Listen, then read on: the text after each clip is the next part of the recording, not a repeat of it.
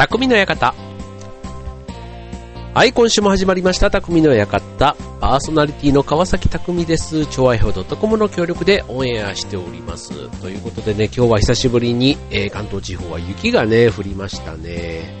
ねなんか、あの、季節外れではないんですけど、やっぱりこの時期特有のね、ちょっと弱、弱々というか、ザクザクというか、ね、そんな雪で、ただね、なんかあの、僕の住んでるその千葉県も、較的ね、海が近いということで、言うほどまあ、都内で雪が積もっても、こっちの方に来るとね、もうほとんどうっすらっていう、そんな感じだったんですけど、まあ朝からね、あの、八王子とか小田原の方、ちょっとあの、関東地方で言うと、西の方に当たるとこなんかはね、最高10センチまで積もったってね、なんかそんなに遠くないところなんですけど、意外とね、そういうところでそんだけ積もったなんていうと、こっちの方にも意外とね、積もるんじゃないかななんて思いきや、まあ、ね、なんか途中から雨になったりしてね、なんか思ったほどね、大丈夫だったかなっていう感じでしたね。でもね、やっぱりあの、転倒事故とかね、あの、場所によってはそういう事故も多発してるということなんでね、はい、もう今年最後のね、もう明日から3月ですから、ね、本格的なもう雪もこれが最後かもしれませんけども、ね、えー、ね、まあそんな一日でした、で、えっ、ー、と、じゃあちょっとね、話を変えまして、えっ、ー、と、今日って言ったらいいのかな ?2 月29日。ね、このね、ウルー年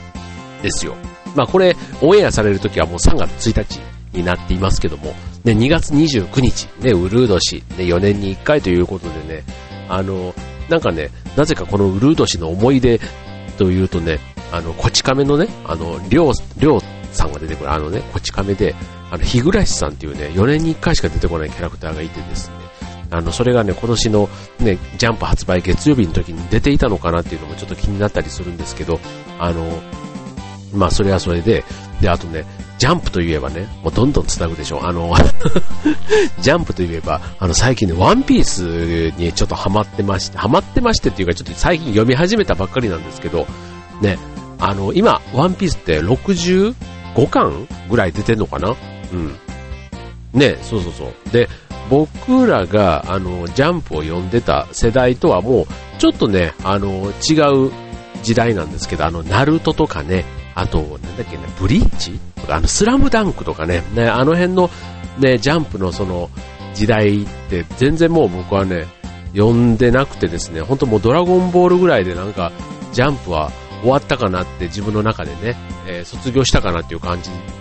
で、その後に流行ってるアニメというか漫画がね、全然こう、ついていけなかったんですけど、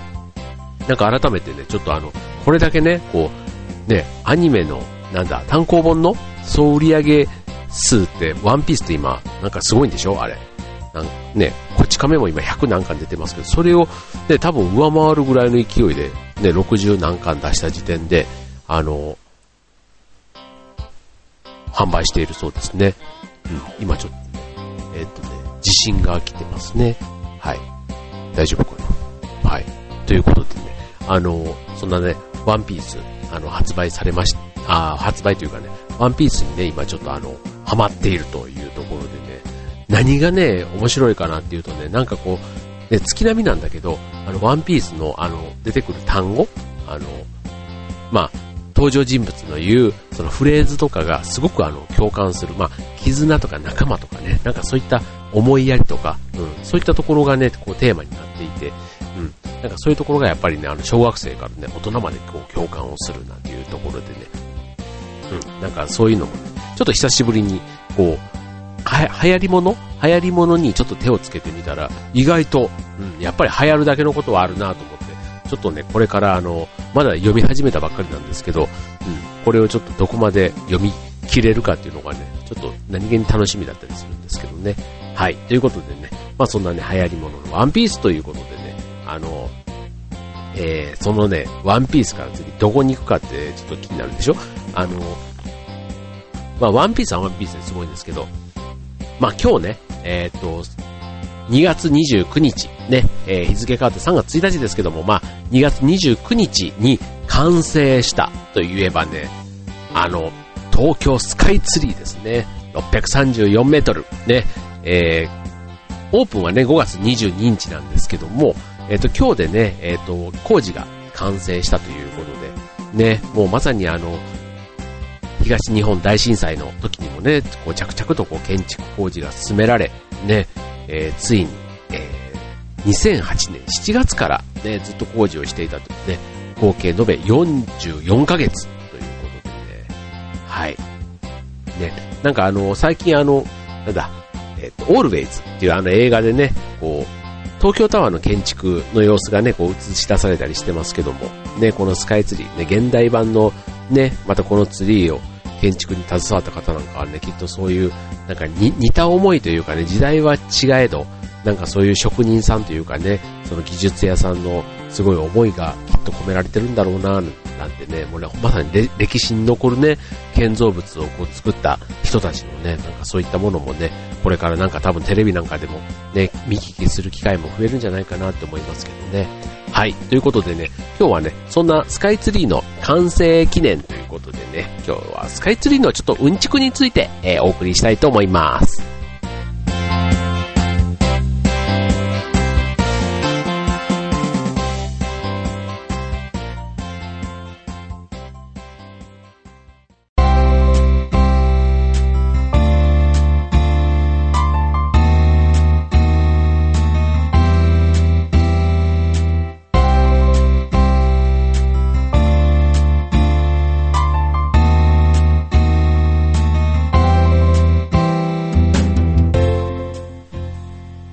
というわけで、匠の館、今週は東京スカイツリーということでね、えー、本日完成の5月22日オープンということでね、えっ、ー、と、こちらの予約の受付がね、3月22日、2ヶ月前からね、えっ、ー、と、始まるということでね、なんとね、しばらくの間はね、完全非別予約制ということでね、あの、当日券の販売はないんですね。7月2ヶ月ぐらい、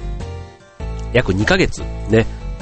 当日券の販売はないということでね、日付指定で、ね、あとはね、あの、日付の混雑する日はね、抽選になるということなんでね、うん、これぜひね、ちょっとあの、ね、まあ、土日はね、当然あの混雑すると思われます。で、あと平日もね、夜なんかもしかしたらね、意外とあの混雑するのかもしれませんから、まあ、平日ね、どっかお休みの時の、まあ、昼間を狙っていったりするといいのかもしれないですけどね。はい。はい。そんな東京スカイツリーですけどね。あの、これね、押上というあの駅が近くにあるんですね、今の駅で言うと。で、あと、あの、一番最寄りの東武電車の駅も、えっ、ー、と、東京スカイツリー駅っていうね、名称が変わるんですね、成平橋という駅から、駅名が変わったりもするんですけども、もうね、その押上の近くから見上げるとね、もう本当に雲、ね、ちょっとガスってたりするとね、もう雲の上に突き抜けたタワーみたいな感じでね、あの、見えたり、あと、うちの近所からもね、結構あの、大きく見えたりするんですけども、うん。なんか、こう、東京タワーはね、ちょっと遠い感じがするんですけど、あの、ちょっと東京の東側の方にあるね、あの、立地がね、ということで、千葉の方からだと比較的、あの、大きく見えるんですけども、あの、意外とこれね、あの、駅のすごい近くというか、もう、結構あの住宅とか、ね、道路とかあるような、そんなところにこう、ポーンと立ってるような感じなので、あの、工事をするときにも、そういうあの、タワーからの落下物というかね、それがこう風に煽られて、それこそあの、ね、こう、上から落としたものが、ね、数百メートル上からね、落下するとね、それが当然風に流されると、ね、道路とか民家とかに行ってしまう恐れがあるということでね、そういう作業員の落下物とかにね、すごくあの、細心の注意を払ったとかね、あとはあの、二日酔いでね、こう、作業員が、こう、なんちゅうの？そういう、精密な、こう、ね、こうミリミリ単位というか、そういったあの、作業の精度を落とさないために、えー、毎日、こう、アルコール検査機で、こう、二日酔いの作業員がその作業に当たらないように、そんなところまでね、徹底していたなんていうのもね、これもあの、後で聞いて、へーなんて思う話なんですけども、はい、そんな風にしてね、いろんな肩のこう、英知が結集して、生まれた東京タワーということなんですが、東京タワーじゃない、東京スカイツリーということなんですけども、あの、東京スカイツリー、ね、こうあの、見た目はね、こうテレビとかでもこう、たくさん放送というか、あの、映像では見る機会あると思うんですけども、まあ、どれだけね、スカイツリーのことみんな知ってるのかなというところでね、まあ、ちょっといくつかね、うんちくご紹介したいなと思うんですけども、うん。さて、どんな質問が、ね、じゃあ、スカイツリーね、あれ、実は足が3本なんですね。そう。あの、あんまりこう、目立たないというか、あの、何本っていうのはこう下の方になってくるとね、こう、意外とこう網目になってるじゃないですか。うん。だから、それがちょっと分かりづらいんですけど、うん。そう。スカイツリーってね、足が3本なんですね。はい。で、それね、えっ、と、なぜなのっていうところなんですけども、あの、例えば、鉄骨でできた、あの、タワーっていうと、あの、東京タワーとかね、通天閣、ね、大阪で言ったら、あとは、海外で言うと、エッフェル塔とかね、あの、有名ですけども、これね、えっ、と、みんな、4本足で立ってるんですね。うん。で、あの、こう、地面についてる部分を平面で見たら、こう、四角形だからその4つの頂点からこう鉄骨の足が伸びていって、上でこう1つになってるっていうね、そういうあの形をしてるんですけども、東京スカイツリーの場合は3本足で立っていて、えー、足元は三角形の平面をしているんですね。はい。で、これね、あの、何が違うかっていうとね、あの、さっき言ったね、こう、スカイツリーが立つこの墨田区押上というところはですね、こう、浅草とかあと、向島っていうね、そういう下町に囲まれてて、あの、まあ、いろんな電車地下鉄、で、あと水上バスとかね、いろんな交通機関というか、こう、行き交うような、そういう立地なんですね。うん。で、あの、まあ、周りには道路とか、まあ、川、ね、川、道路、たくさんそういうのがあるわけですよ。で、そういうあの、なんていうの？都市の動脈というか、そういうところにこう、ツリーが、スカイツリーがね、場所としてあるので、うん。こう、ツリーが、こう、正面を向いてお迎えできるようにってことで、こう、三つの面が通りに向き合うようにして立ってるんですね。うん。へえって思いません？うん。あの、こう、スカイツリー、このタワーが街と人に向き合って交流を促すような形を目指してるということでね。うんそう、だからツリーに向かって、こう、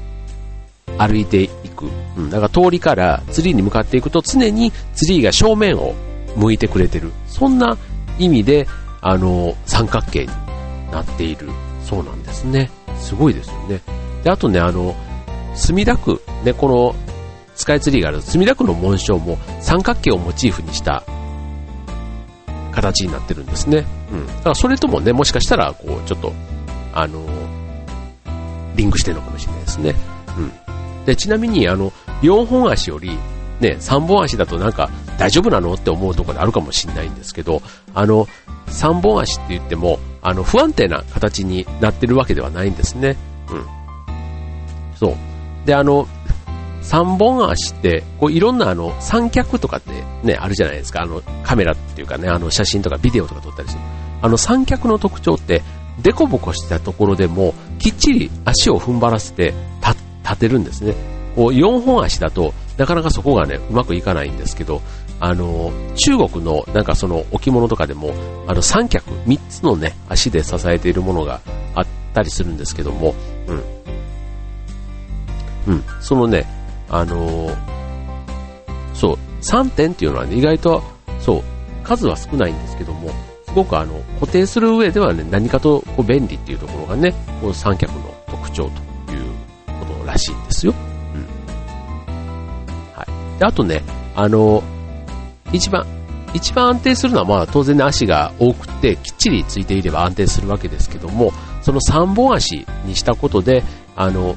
なんちゅうの、下の方が数が少ないとすっきりするじゃないですか。うん、だから、こう見た目の圧迫感をね、抑えることにもつながってるということでね。うん、まあそんなね、いろんな、ツリーがね、こう人に向き合えるようにっていうところからね、そういう構造上のね、こう、メリットまで、で、いろんな視点があって、スカイツリーってできているんですね。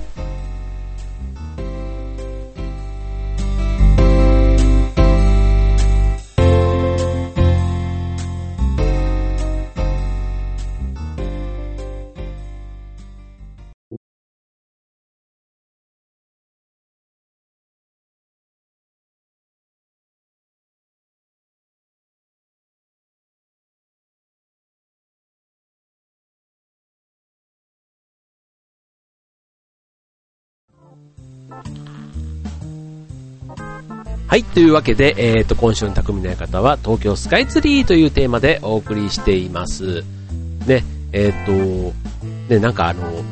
5月22日オープンということでね、本当になんかいつ行こうかなと思って、今ね、5月の実はオープンした週末の金曜日にね、何気に行きたいなと思ってちょっと企んでるんですけどね、これあの3月22日から予約が始まるので、うん、ちょっとぜひね、抽選にね、平日申し込んで、でもね、抽選で今までもあの東京マラソンもそうなんだけど、なんかね、抽選ものってちょっとね、全然運がなくてですね、あんまり当たんないんですけど、ちょっと今回こそね、えー、まあ、平日に狙ってね、ちょっとね、ぜひ当ててみたいと思います。はい。また当たったらね、ちょっとこちらの番組で紹介しますね。はい。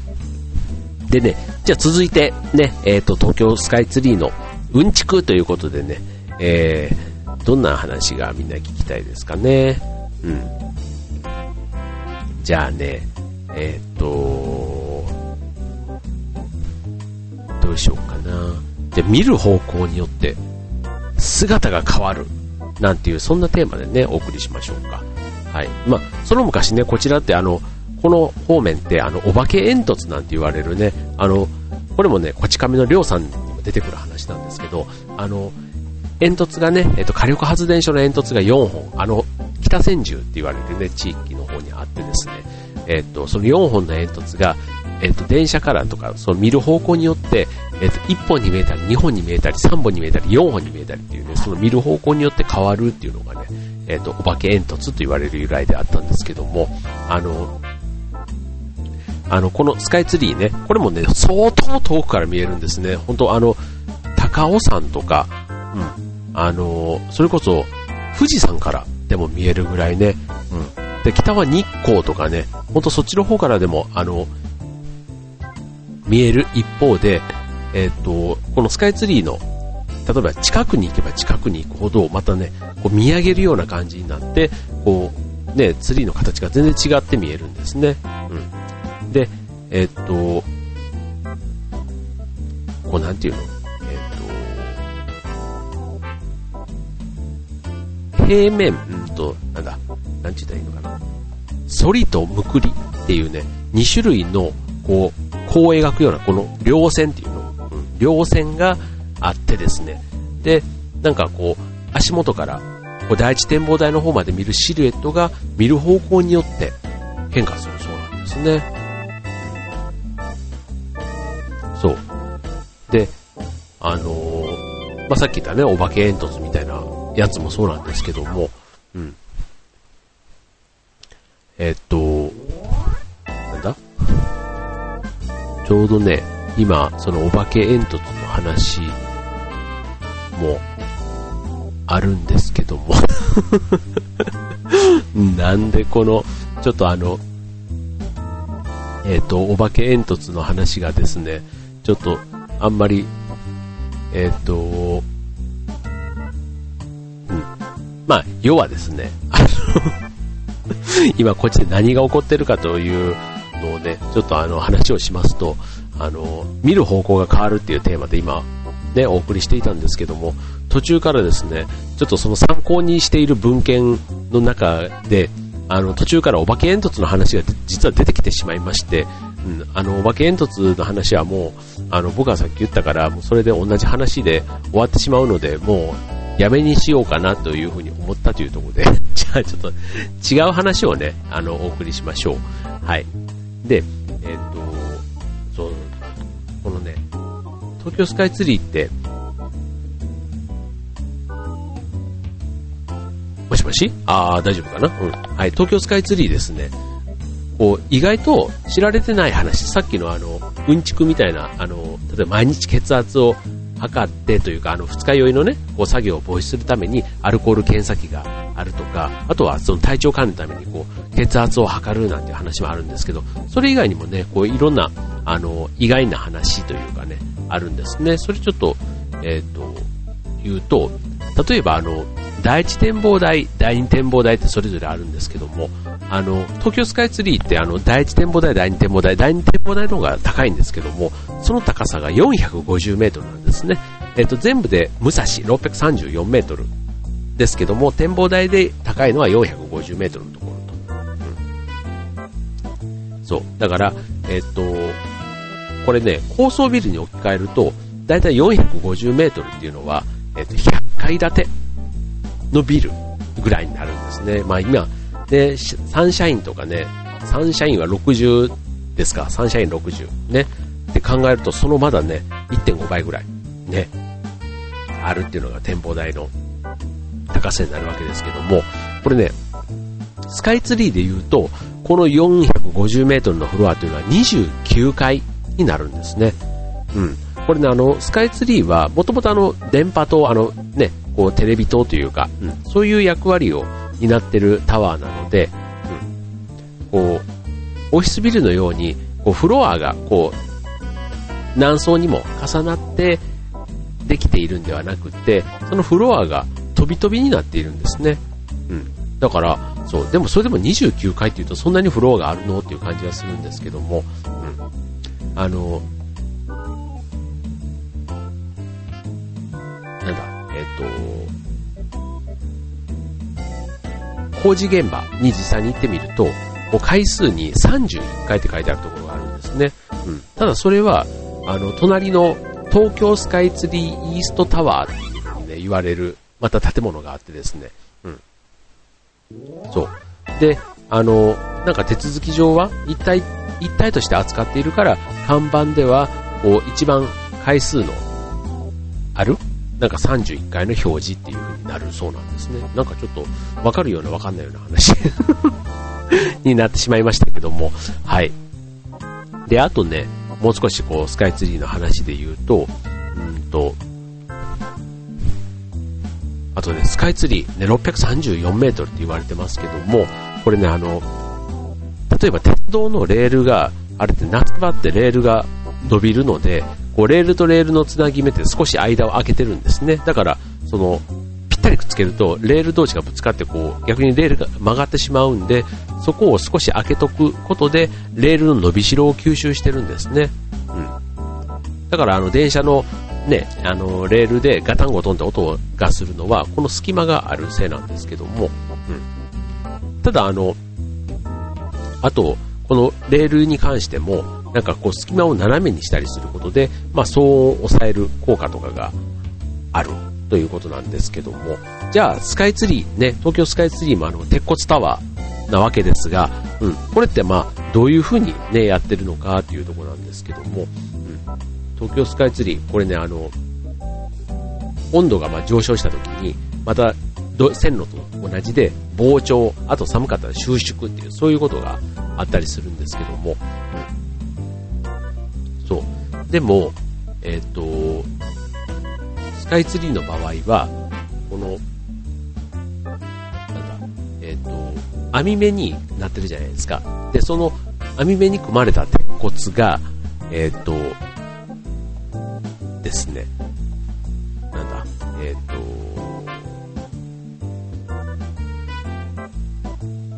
ここね、日当たりの良い部分と陰の部分の温度差で水平方向に変形するということがあるそうなんですね。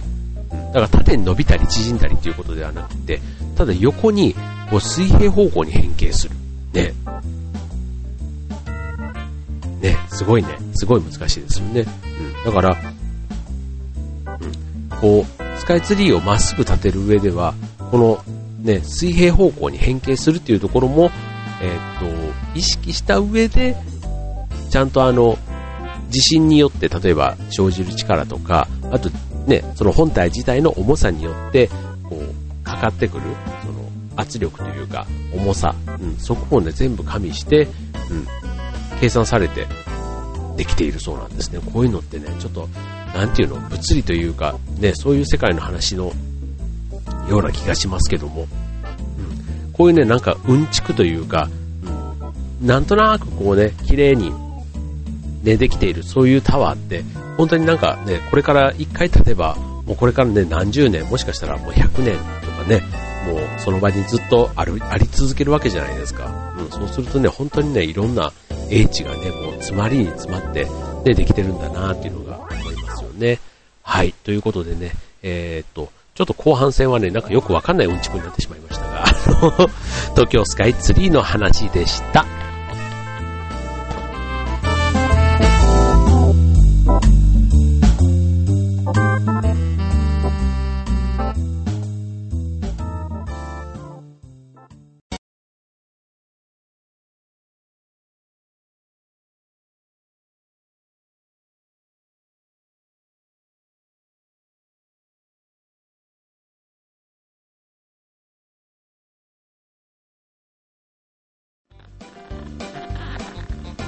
はい、というわけで、匠の方、エンディング近づいてまいりました。ということでね、えっと、今日は東京スカイツリー完成記念ということでね、えー、東京スカイツリーにまつわるうんちくをお届けいたしました。ちょっとね、なんか難しい自分でも説明しながらね、だんだん難しい話になってきてしまったんで、あの